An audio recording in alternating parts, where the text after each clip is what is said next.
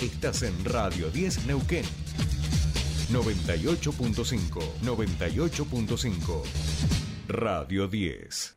Subite al tercer puente con Jordi y Sole.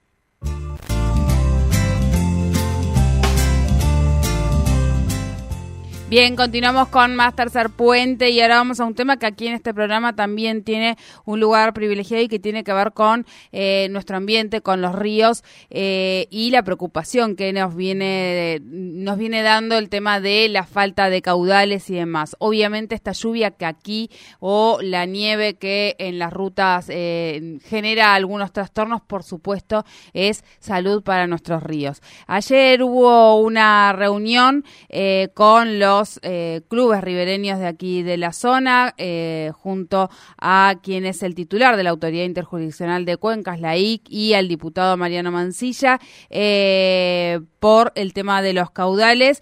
queremos conocer los detalles, queremos ver cuál es el pronóstico que tienen hoy nuestros caudales y por eso estamos en comunicación con el ingeniero Elías Zapac, titular de la IC. Buenos días, Soledad Brita Paja, lo saluda, ¿cómo está? Soledad, buenos días, buenos días a toda tu audiencia. Bueno, muchísimas gracias por atendernos como siempre y decíamos, ¿no? Eh, las nevadas y las lluvias han generado ciertos trastornos en traslados en, y, en las rutas y demás, pero ha traído salud a nuestros ríos. Sin lugar a dudas.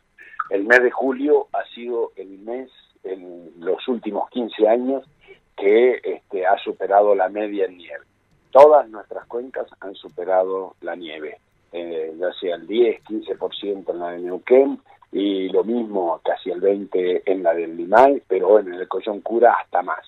Eso eh, a nosotros nos alegra porque la nieve es la reserva que nosotros tenemos para toda la temporada de primavera-verano. Pero también ha llovido y se derritió la nieve baja, que son estas nieves que complican en el tránsito. Es decir, por un lado, el turismo invernal ha tenido su, su beneficio. Por otro lado, nuestra transhumancia en nuestras mesetas, en nuestras travesías, va a tener humedad para tener pastos para nuestras apariciones en octubre. Eso también hay que mirarlo a futuro, es también una bonanza. Y sin lugar a duda que hemos recuperado dos metros de altura en el Chocón y un metro en el Piedra del Aira, que son los dos embalses más grandes que tenemos en la cuenca.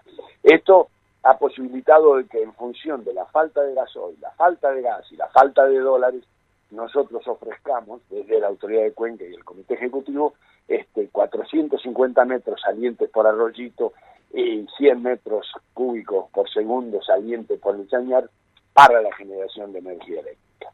Evidentemente se, se ofreció, se habló con el secretario de Energía y se le puso a disposición a los efectos que por 15 días nosotros podíamos aportar al sistema interconectado nacional en energía estable.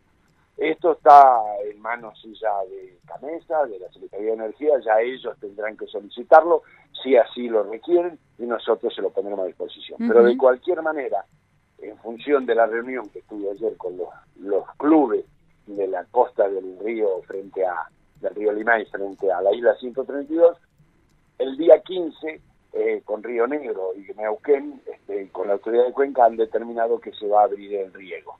Entonces, automáticamente allí nosotros tenemos que disponer agua. Por el Neuquén, 125 metros cúbicos para que el canal principal lleve el agua necesaria para nuestra fruta y horticultura. Y 320 metros cúbicos por segundo este, por, el, por arroyito para poder dar en el pelo de agua necesario para con el Valle Medio entonces el, el negro podría llegar a sumar más o menos unos 400, 450 metros cúbicos por segundo, lo que hoy lleva nada más que 200. Así que esas son las condiciones, eso es lo que podemos hacer y que iremos monitoreando semana a semana, porque tenemos que dar agua no solo agosto, sino septiembre, octubre, noviembre, diciembre, enero, febrero, marzo y abril. Y esto es es muy importante porque nosotros estamos previendo que esa agua existe, está. Y hay que llegar al primero de mayo del 2023 con los embalses, con por lo menos con 4.000 hectómetros cúbicos para garantizar el próximo año, o sea, el 23-24, también el río. Así que estamos contentos, digamos que dentro de la escasez y dentro de lo que es, digamos, la emergencia, podemos hacer esto, pero con, convengamos, la emergencia no terminó, el contrato de concesión no se puede aplicar, no puede sacar Camesa 1200 por el Limay y 600 metros cúbicos por el Neuquén, son solamente lo que nosotros, desde la autoridad de Cuenca, conjuntamente con Río Negro y Neuquén, le decimos 450 y 100. Eso es todo porque si no se va a creer que ya estamos normales, que está todo bien. No, en la escasez estamos administrando y esto es lo que podemos hacer y esto es lo que visualiza que las provincias tienen que administrar las represas.